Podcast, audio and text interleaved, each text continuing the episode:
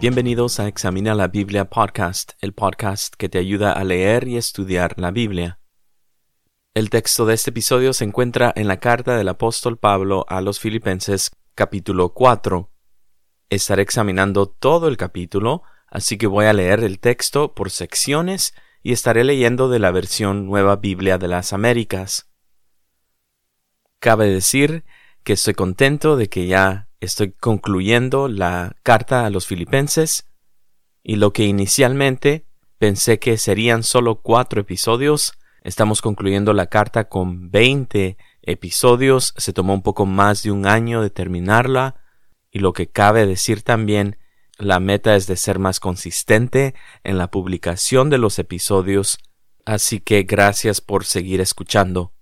Este episodio se está grabando casi al final del mes de noviembre Pienso todavía grabar otros episodios para publicarlos en diciembre y luego empezar una nueva serie, quizás un nuevo libro de la Biblia, esta vez en el Antiguo Testamento, para el nuevo año, para el 2023. Y bueno, regresando a Filipenses, si tuviera que resumir el capítulo 4, lo haría de la siguiente manera. La gran idea que Pablo está escribiendo es de que los filipenses pudieran estar firmes en el Señor. Y la pregunta tiene que surgir de ¿y cómo se ve esto? Pues él lo sigue desarrollando en todo el capítulo 4 y se hace a través de estas tres cosas. La primera es gozo o alegría, la segunda paz y la tercera satisfacción. Y como ya había dicho, voy a estar leyendo todo el capítulo 4, pero lo voy a estar haciendo por secciones. Entonces empiezo con el versículo número 1, Filipenses capítulo 4, versículo 1 dice, Así que hermanos míos, amados y añorados, gozo y corona mía, estén así firmes en el Señor, amados. Como ya dije entonces, esta es la gran idea, este es el mensaje que Pablo les quiere dejar a los filipenses que estén firmes en el Señor, firmes en su fe, firmes peleando la buena batalla, firmes y unidos. Y lo primero que les quiere hablar es acerca de la alegría o del gozo. Entonces empecemos número uno, alegría.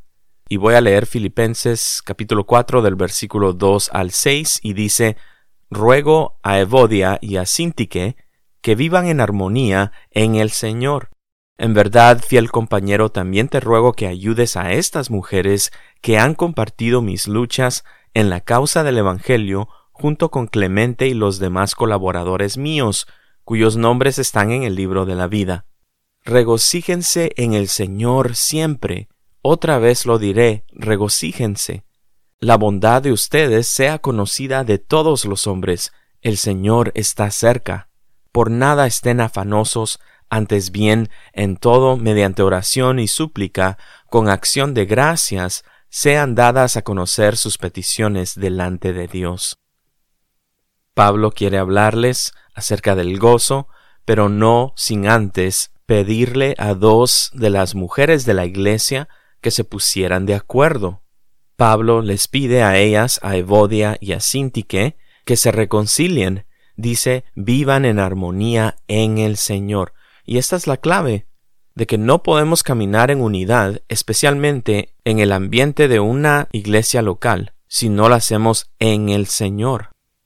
Y no se sabe quiénes eran estas dos mujeres de la iglesia, pero algo muy curioso de notar es de que cuando Pablo llegó a Filipos, y esto lo vemos en el libro de los Hechos, capítulo 16, Pablo viene y le comparte la palabra de Dios a un grupo de mujeres piadosas. Normalmente Pablo llegaba a las ciudades y se iba a las sinagogas y ahí le hablaba a hombres y a mujeres. En otros casos probablemente solo era a hombres a los que él se dirigía, pero era bien especial aquí en Filipos porque no había una sinagoga en esta ciudad. Creo que en el episodio anterior dije que Filipos era una región romana, pero las palabras correctas es de que era una colonia romana. Y el libro de los Hechos capítulo 16 habla de que una mujer que se llamaba Lidia le ruega a Pablo y a su compañía que se quedaran ahí para seguir compartiendo la palabra de Dios. Entonces, muy interesantemente, ahora, al empezar a concluir su carta a los filipenses, Pablo se dirige la palabra a dos mujeres. Entonces, probablemente estas eran mujeres prominentes en la iglesia y de alguna manera habían tenido un tipo de conflicto entre ellas. Y Pablo está a punto de hablarles de que se regocijen en el Señor siempre. Entonces él tenía que dirigirse a estas dos mujeres que no iban a poder tener el gozo del Señor si no se ponían de acuerdo en el Señor. Y en el versículo 3, Pablo le pide a un fiel compañero que le ayudara a estas mujeres y Pablo explica un poco más acerca de quiénes eran estas mujeres. Dice que ellas compartieron sus luchas en la causa del Evangelio. Entonces no eran solo cualquier mujeres, eran mujeres que habían estado luchando con Pablo, apoyando a Pablo en la causa del Evangelio. Dice que el nombre de ellas estaban en el libro de la vida. Y los maestros de la Biblia dicen que se ha especulado mucho acerca de quién es este fiel compañero. Y hay varias opciones de qué pudo haber dicho Pablo con esto. Literalmente, la palabra griega que Pablo utiliza ahí significa un compañero de yugo, pero la definición en sí de esa palabra tiene diferentes definiciones. Por ejemplo, dice que esa palabra se puede utilizar para alguien que está unido en el vínculo del matrimonio, parentesco, cargo, trabajo, estudio, negocio o similar. También se trata de un compañero de yugo, consorte, camarada, colega o socio. Y también esta palabra se podría usar para un nombre propio. Entonces los maestros de la Biblia dicen que probablemente pudo haber sido el nombre de una persona, quizás alguno de los líderes de la iglesia en Filipos. Entonces la realidad es que no se sabe quién era este fiel compañero, pero Pablo confía en esta persona para que ayudara a estas mujeres que necesitaban ponerse de acuerdo en el Señor.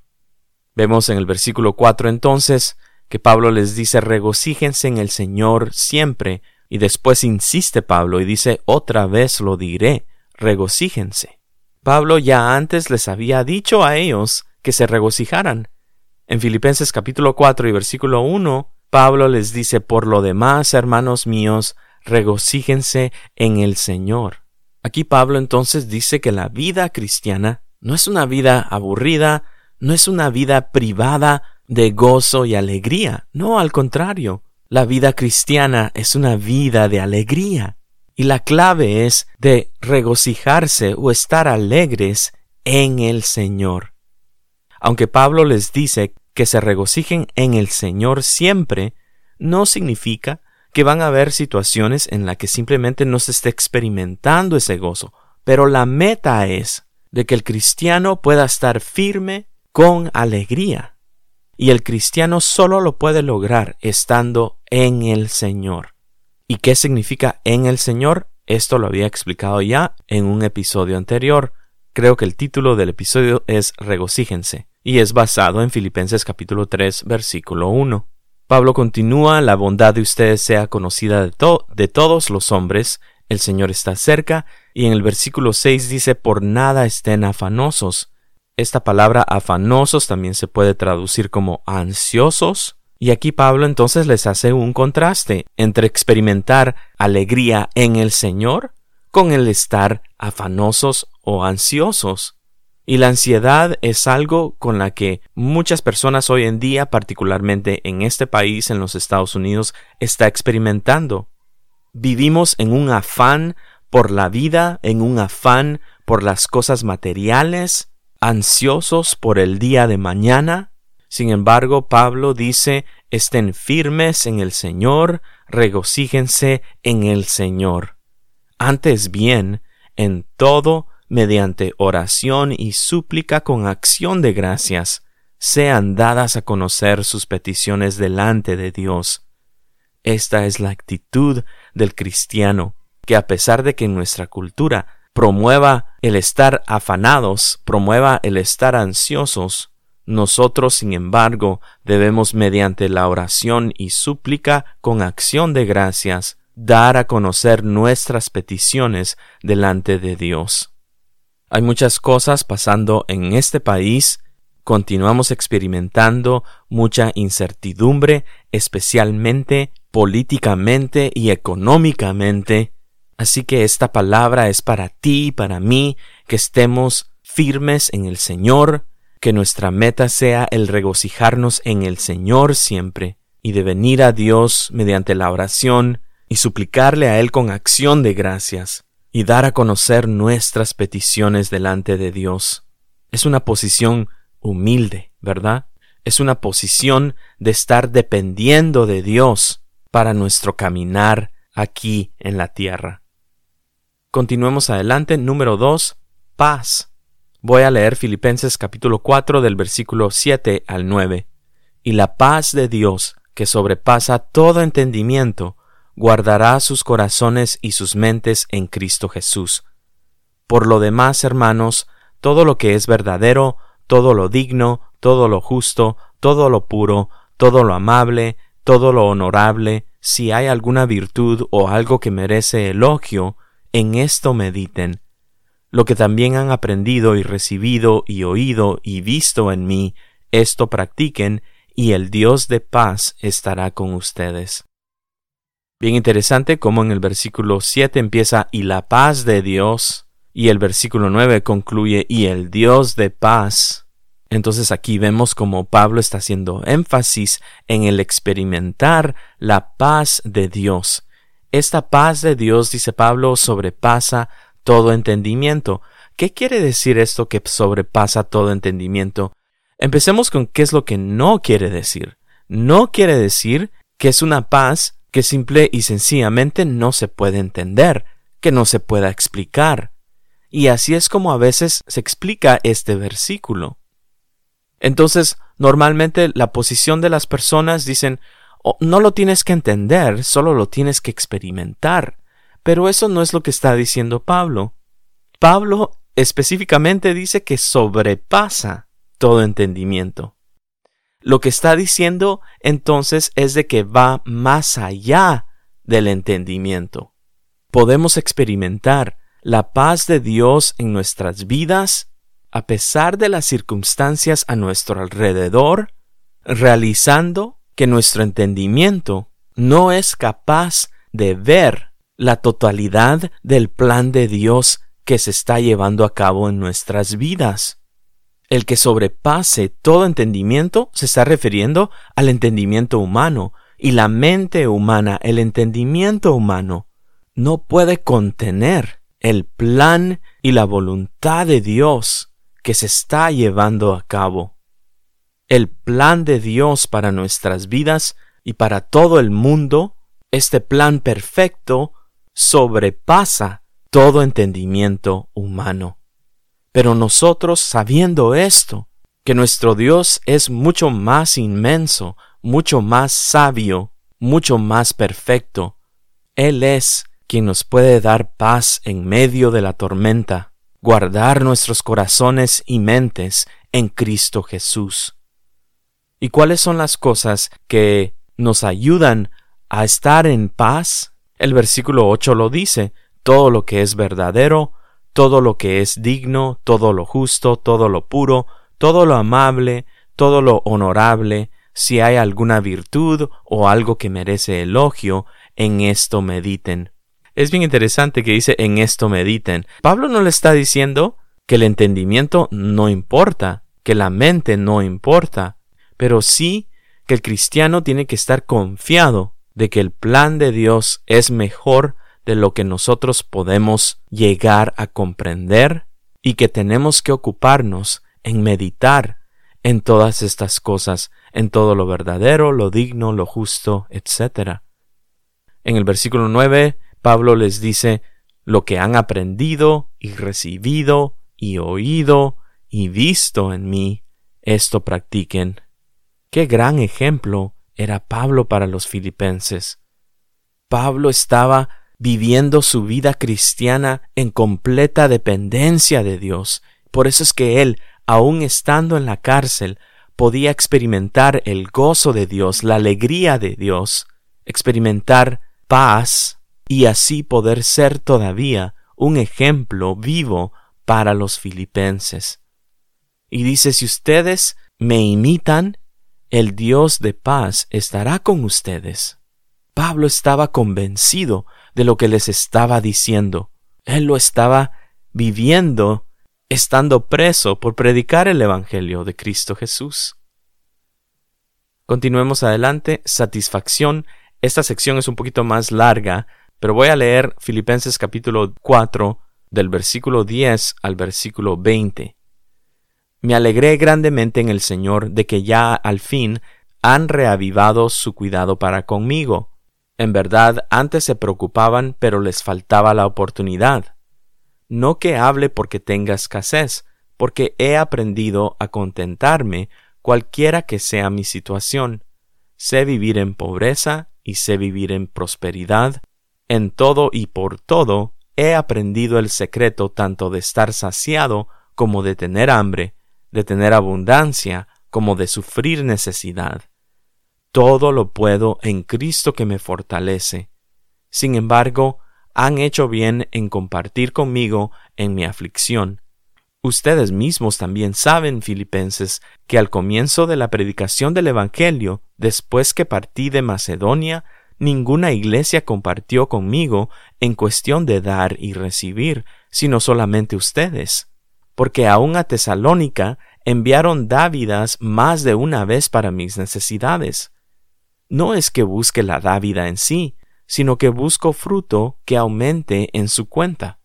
Pero lo he recibido todo y tengo abundancia. Estoy bien abastecido, habiendo recibido de Epafrodito lo que han enviado, fragante aroma, sacrificio aceptable, agradable a Dios y mi Dios proveerá a todas sus necesidades conforme a sus riquezas en gloria en Cristo Jesús. A nuestro Dios y Padre sea la gloria por los siglos de los siglos. Amén.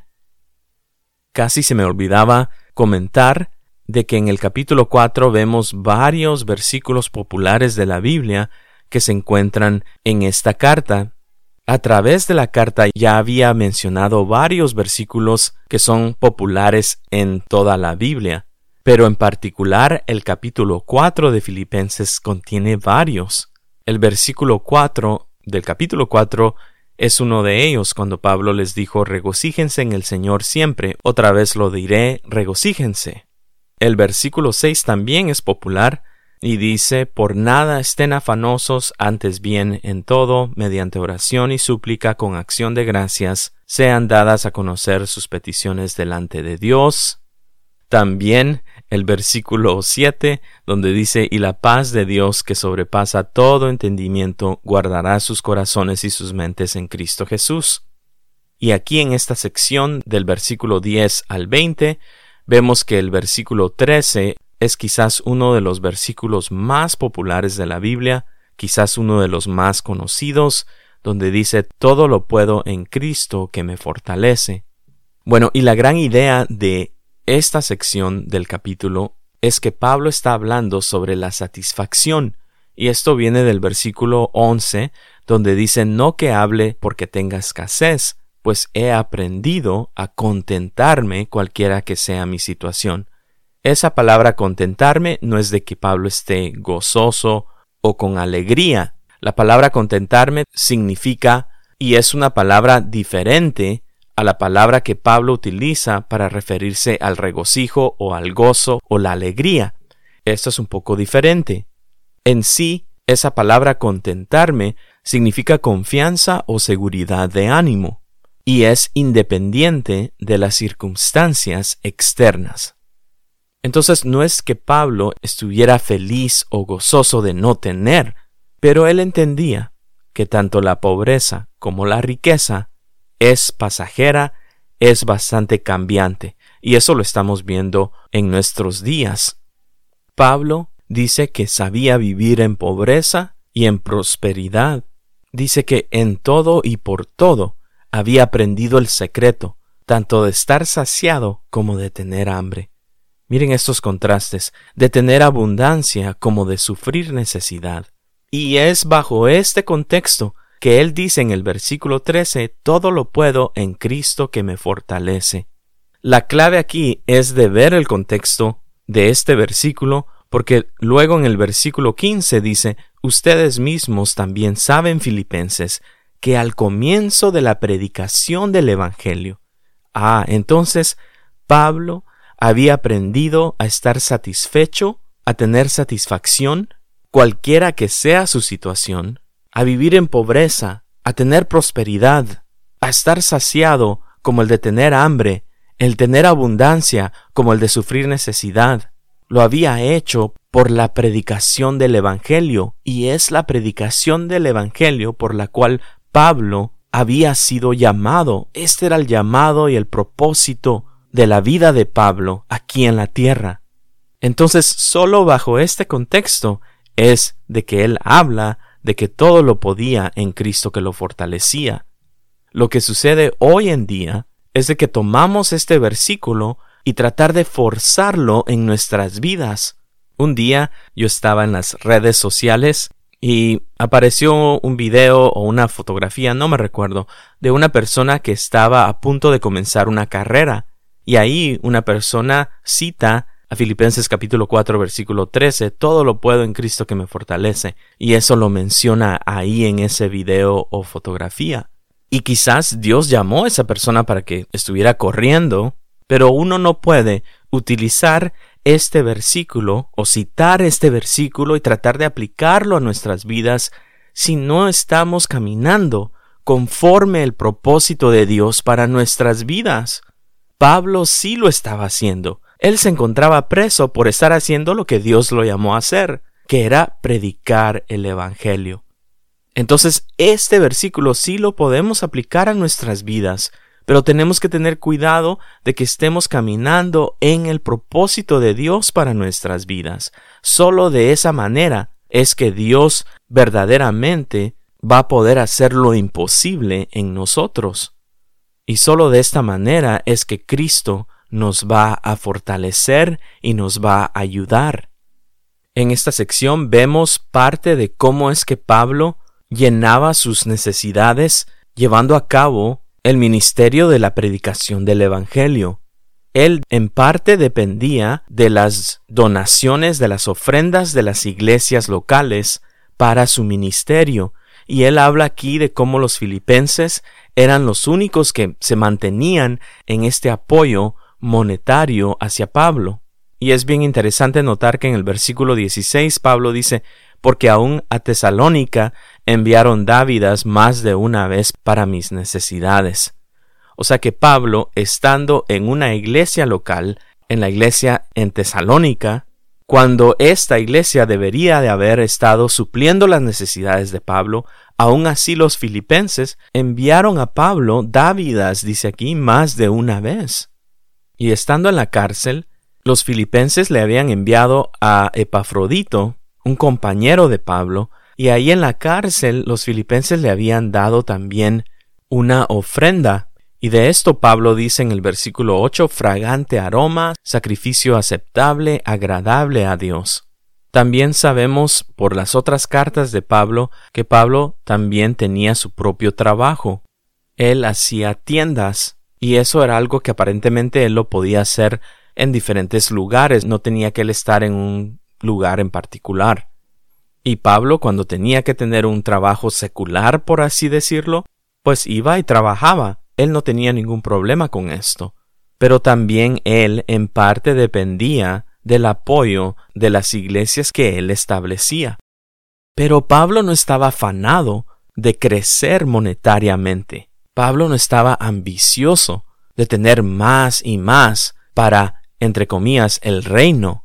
Él sabía que su propósito era predicar el Evangelio, y predicar el Evangelio para Pablo no fue fácil. Él tuvo que pasar por hambre, por necesidad, por pobreza, y de ninguna manera lo vemos a él afanoso por crecer su ministerio, por ser, entre comillas, próspero.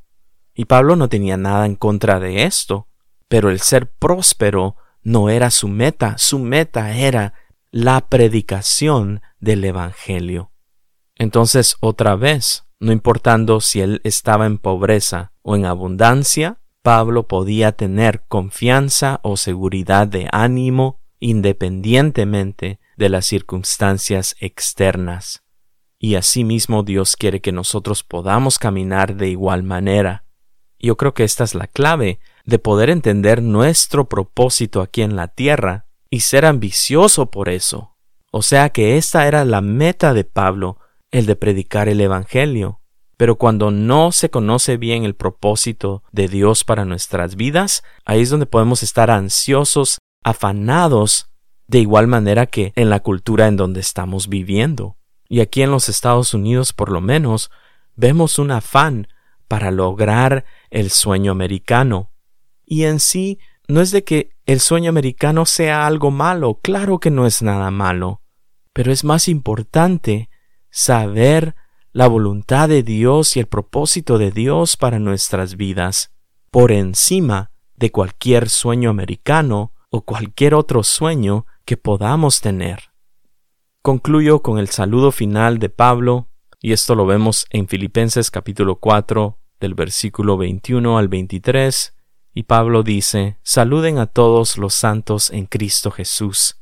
Pablo había empezado la carta diciendo a todos los santos en Filipos, los hermanos que están conmigo los saludan. Pablo estaba acompañado de trabajadores en la predicación del Evangelio. Todos los santos los saludan, especialmente los de la casa de César.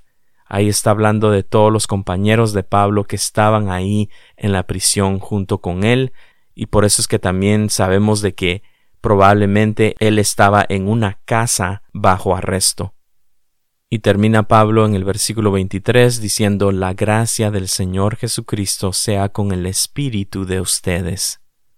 Esta es la manera en la que Pablo termina muchas de sus cartas confiriéndole a las iglesias la gracia del Señor Jesucristo.